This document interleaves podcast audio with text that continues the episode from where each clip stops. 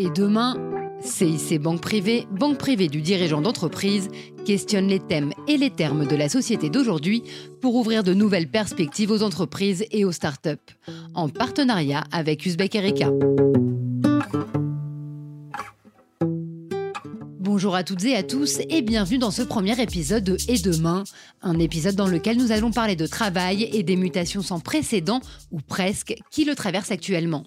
Quête de sens et envie d'être utile pour la planète, télétravail et réorganisation des espaces de bureau, généralisation du freelance et ses conséquences, quelles sont les grandes transformations opérées ces dernières décennies en matière de travail et quels sont les signaux faibles susceptibles de dessiner le travail de demain? Mais avant de parler de signaux faibles, nous allons évoquer l'une des révolutions les plus visibles et saisissantes de ce début du 21e siècle, le télétravail. Une nouvelle norme aujourd'hui pour beaucoup d'entreprises et qui a pourtant eu beaucoup de mal à trouver sa place en France avant la crise sanitaire. C'est ce que nous explique Jean Pralon, chercheur en gestion des ressources humaines et professeur à l'école de management de Normandie. Si le télétravail a un passif en France, c'est parce qu'il a été mis en place dans les années 80 à l'initiative du gouvernement Balladur pour essayer de résorber le conflit qui, semble-t-il, apparaissait entre la vie familiale et la vie professionnelle des femmes. Et donc le premier sujet, c'était comment faire en sorte que ces femmes, que des femmes qui se déplaçaient euh, de leur banlieue vers Paris, euh, etc., euh, puissent le faire le moins souvent possible pour continuer à préparer le repas du soir, bien sûr. Voilà.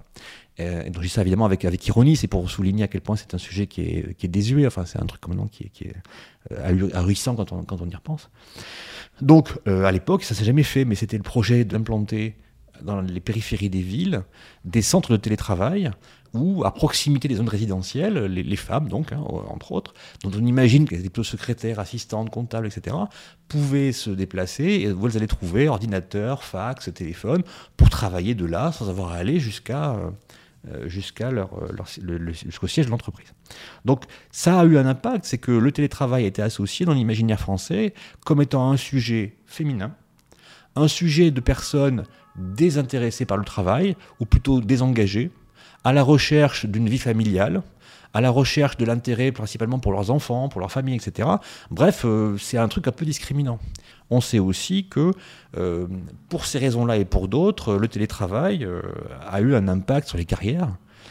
cet impact, il s'explique par le fait que si on imagine que les gens qui veulent travailler de chez eux le font pour des raisons de désengagement, ben on va moins penser à ces personnes-là pour une promotion. Euh, si on imagine que euh, ces gens-là sont, euh, sont chez eux ou chez elles, elles y travaillent peut-être un peu moins qu'elles le devraient, donc on les imagine un peu paresseux ou paresseuses, hein, dans le télétravail à télé, etc. Donc le, télétravail en France avant la pandémie s'est heurté à cette image sociale-là qui est plutôt négative. Un télétravail poussé, voire même imposé par la crise du Covid. Mais si les entreprises se sont rapidement adaptées et que de nombreux collaborateurs ont découvert un nouveau confort, son succès reste mitigé. On est entre deux. Euh, on a fini le confinement et on n'est pas encore dans une version stabilisée de l'après. Ça se demande de la régulation encore. Euh, on a vu apparaître la menace de, l'hybride absolu. Alors l'hybride absolu, c'est une équipe dont chaque membre décide de venir quand il veut. C'est des réunions avec euh, des gens en visio, des gens en présentiel. Bref, c'est toutes les, toutes les solutions les moins performantes mélangées. Donc ça peut faire qu'un truc affreux. Là, je pense que là, on est en train de se dire, et c'est peut-être ça la, question de l'avenir du télétravail, c'est de se dire comment est-ce qu'on va le réguler et à quelle échelle?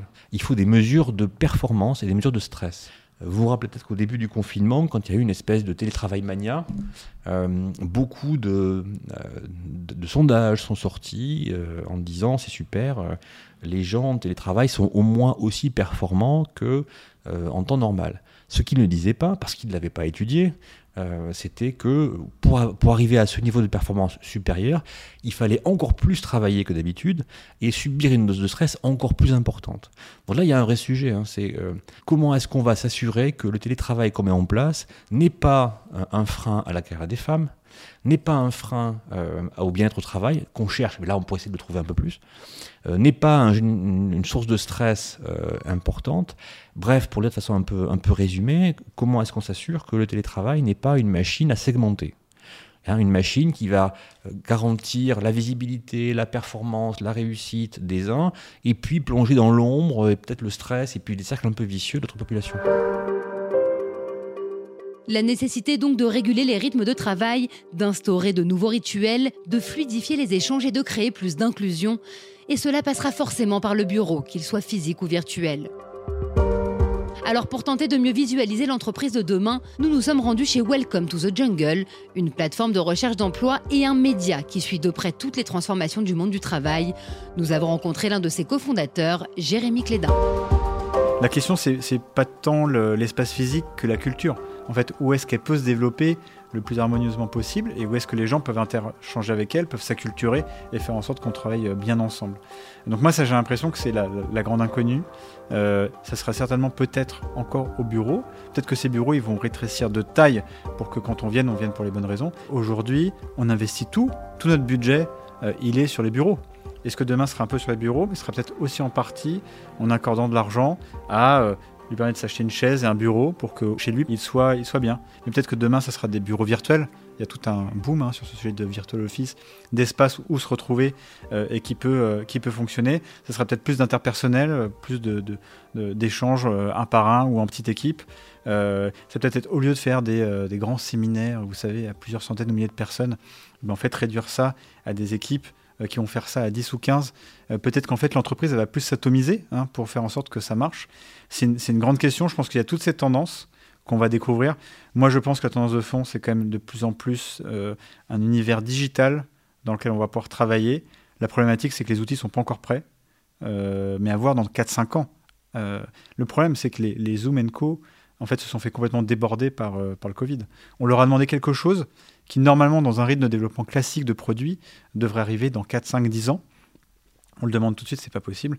Mais certainement, là, dans les 4 prochaines années, on va découvrir des produits qui vont nous accompagner dans le travail de demain. En tout cas, les vrais sujets, c'est l'accessibilité. Euh, et ça, c'est quand même certain. De plus en plus, c'est le cas, mais, ça reste un sujet. Euh, le second sujet, c'est euh, si on utilise ça en fait de manière permanente, c'est comment ça peut fonctionner en permettant quand même aux gens de travailler efficacement, d'être concentrés, et en même temps plus d'éviter cette fatigue quand même visuelle et enfin utiliser, être sur l'ordi toute la journée reste quand même un sujet. Et en plus, c'est des technologies qui sont, je, trouve, hein, euh, beaucoup plus forte, hein, beaucoup plus invasive. Donc il va falloir trouver le bon équilibre dans tout ça. Euh, et surtout permettre aux outils qu'on utilise aujourd'hui euh, de fonctionner beaucoup mieux, d'être beaucoup plus collaboratifs.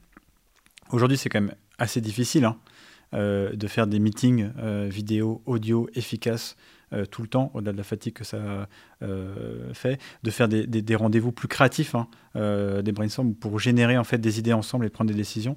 C'est pas évident. Il y a certainement une vague d'outils qui vont permettre ça, et c'est de reproduire en fait ce qu'on vivait physiquement, mais beaucoup mieux et surtout de manière beaucoup plus efficaces. Le Bureau du futur, ce territoire hybride conçu pour stimuler le travail d'équipe, la créativité et la productivité. Mais le travail de demain, c'est aussi et peut-être surtout la question du bien-être. Euh, nécessairement, on arrive à une phase où je trouve que travailler, pour certains métiers, travailler plus en termes d'horaire, enfin, l'incrément apporté est faible. Et donc, forcément, on va se poser la question de ce ne sera pas le sujet, ce ne sera pas d'allonger la durée de travail, ce sera de faire en sorte que cette durée de travail, ça se passe bien, c'est productif justement, mais qu'à côté, on puisse avoir le bon environnement euh, bah, pour maintenir sa créativité, maintenir sa forme physique, faire en sorte que bah, les moments vraiment de travail, ils soient, euh, ils soient efficaces et que ça soit efficace avec les autres. Donc, je pense que la tendance actuelle, elle est bonne, elle est très superficielle la plupart du temps pour moi, hein, parce que c'est pas parce qu'on donne accès à une salle de sport ou qu'il y a une séance de yoga dans l'entreprise que ça change fondamentalement les choses.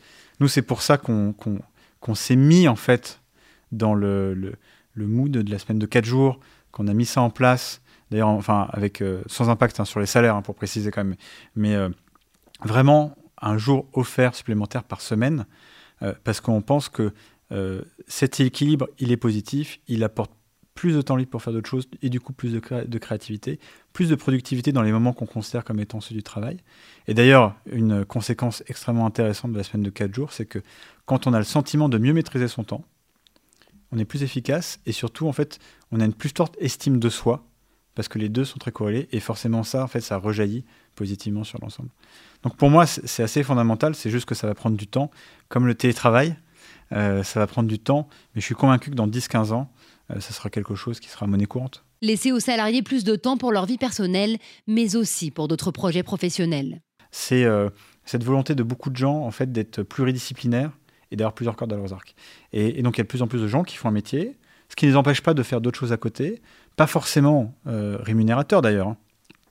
Euh, et, donc, par exemple, aux États-Unis, il y a cette tendance, c'est le polywork, c'est le fait de faire plusieurs choses en même temps. et, d'un coup, d'ailleurs, aussi, cette multitude d'activités se fait pas forcément au détriment de l'activité principale. Et ça, c'est quand même un, sujet clé. Mais aussi, d'ailleurs, c'est ce qui va contribuer à l'employabilité future de la personne. Ça, je trouve que c'est un sujet intéressant. Nous, par exemple, chez Welcome to Jungle, on pense que c'est un atout fort. Donc, on a des gens qui font, par exemple, des missions de freelance dans le design. On a une personne qui fait euh, un podcast. Euh, on a une personne qui travaille dans une, je crois, dans une fromagerie parce que c'est quelque chose qu'elle apprécie.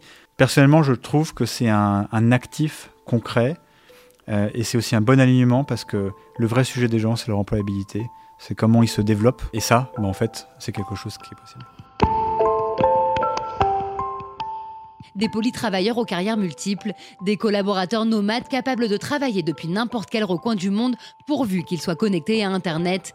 Mais que devient alors la notion d'engagement, ce sentiment d'appartenance qui donne envie de donner un peu plus à son entreprise que sa simple fiche de poste Nous avons posé la question à Emmanuel Duez, qui est à l'origine de The Boson Project, un cabinet de conseil dont la mission est d'aider les entreprises à changer leur mode de fonctionnement pour s'adapter aux nouvelles générations de collaborateurs. Il y a deux mouvements qui sont contradictoires. Le premier, c'est que cette fameuse quête de sens, hein, dont on parlait en effet beaucoup et qui était beaucoup l'apanage des millennials, cette fameuse génération Y qui pose des questions pourquoi et qui est en recherche d'épanouissement, blablabla. Euh, en fait, je crois que euh, le, il y a deux effets qui se coulent à cette quête de sens, qui est passée par la moulinette de la pandémie. Le premier effet qui se coule, c'est que, euh, euh à contrario, pour une certaine partie de la population qui est devenue euh, tâcheron du clic, tranquille dans sa résidence secondaire à distance, dans des jobs qui étaient cool, mais où finalement on peut se désengager émotionnellement et on s'est désengagé émotionnellement et on est en train de le faire. Euh, c'est plus la quête de sens qui compte. La quête de sens, elle a été mise sous le tapis et la hiérarchisation des euh, priorités dans la vie, ça devient la sphère personnelle, la sphère familiale le travail est secondaire, on fait bien son taf, mais on a un taf de cadre qui nous permet de fonctionner tâche par tâche en étant émotionnellement détaché et physiquement détaché. Donc là, en fait, on est loin de la quête de sens. Et ça, c'est un des signaux faibles que nous, on a repéré, qui est très documenté d'ailleurs, euh, et qui est un risque qui est en train de poindre dans les organisations. Le deuxième effet qui se coule, très intéressant, c'est que quand on analyse en profondeur la génération qui a moins de 25 ans, et nous, on sort d'une étude européenne sur cette population, on se rend compte qu'en fait, la quête de sens, elle s'est euh, transformée en quête d'utile. Et c'est pas du tout la même chose. La quête de sens, elle était hédoniste. Il y avait une forme d'épanouissement personnel et professionnel qu'on cherchait. La quête d'utilité, d'abord, elle se réconcilie avec l'entreprise. C'est euh, c'est bien en travaillant dans l'économie réelle que je vais pouvoir opérer des bascules par rapport aux grandes transitions sociales et environnementales qui sont dans la tête de cette jeunesse. Et donc l'utilité, elle est beaucoup plus exigeante. C'est passer du cerveau au fond des tripes. Quand on, recherche à être utile, en fait, ça veut dire qu'on doit pouvoir euh, dire à quoi sert l'entreprise dans la société, à quoi est-ce qu'elle euh, elle peut répondre demain aux grandes transitions, en quoi est-ce qu'elle me fait confiance pour les opérer ces transitions et en quoi mon quotidien aujourd'hui, il est porteur d'un petit peu de cet impact. C'est beaucoup plus exigeant. Une exigence qui va devenir de plus en plus grande quant à l'impact de l'entreprise sur le monde, avec en contrepartie un engagement total des collaborateurs. Moi, je suis militante. C'est-à-dire que je crois que euh, le meilleur moyen d'avoir de l'impact sur la société aujourd'hui, et alors que c'est urgent, c'est l'entreprise. D'ailleurs, 89 des 100 plus grandes organisations mondiales sont des entreprises désormais, pas des États. Donc, dans 30 ans, je pense que euh, là où on travaille ne sera plus simplement euh, une manière de dire ce que l'on est, ça sera un acte politique ça sera euh, pas une manière de s'engager en disant je vais me développer, j'apprends des trucs, etc. Ça sera une manière d'être au monde. Et qu'on va devoir choisir son entreprise comme on choisit ses combats de vie. Moi, je crois vraiment ça.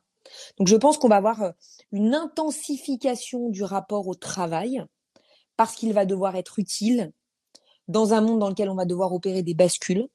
Et je ne crois pas, par contre, à des phénomènes de génération spontanée où ça va euh, concerner 100% de la population. Mais je pense qu'en fait, il suffit de quelques-uns pour faire bouger des modèles.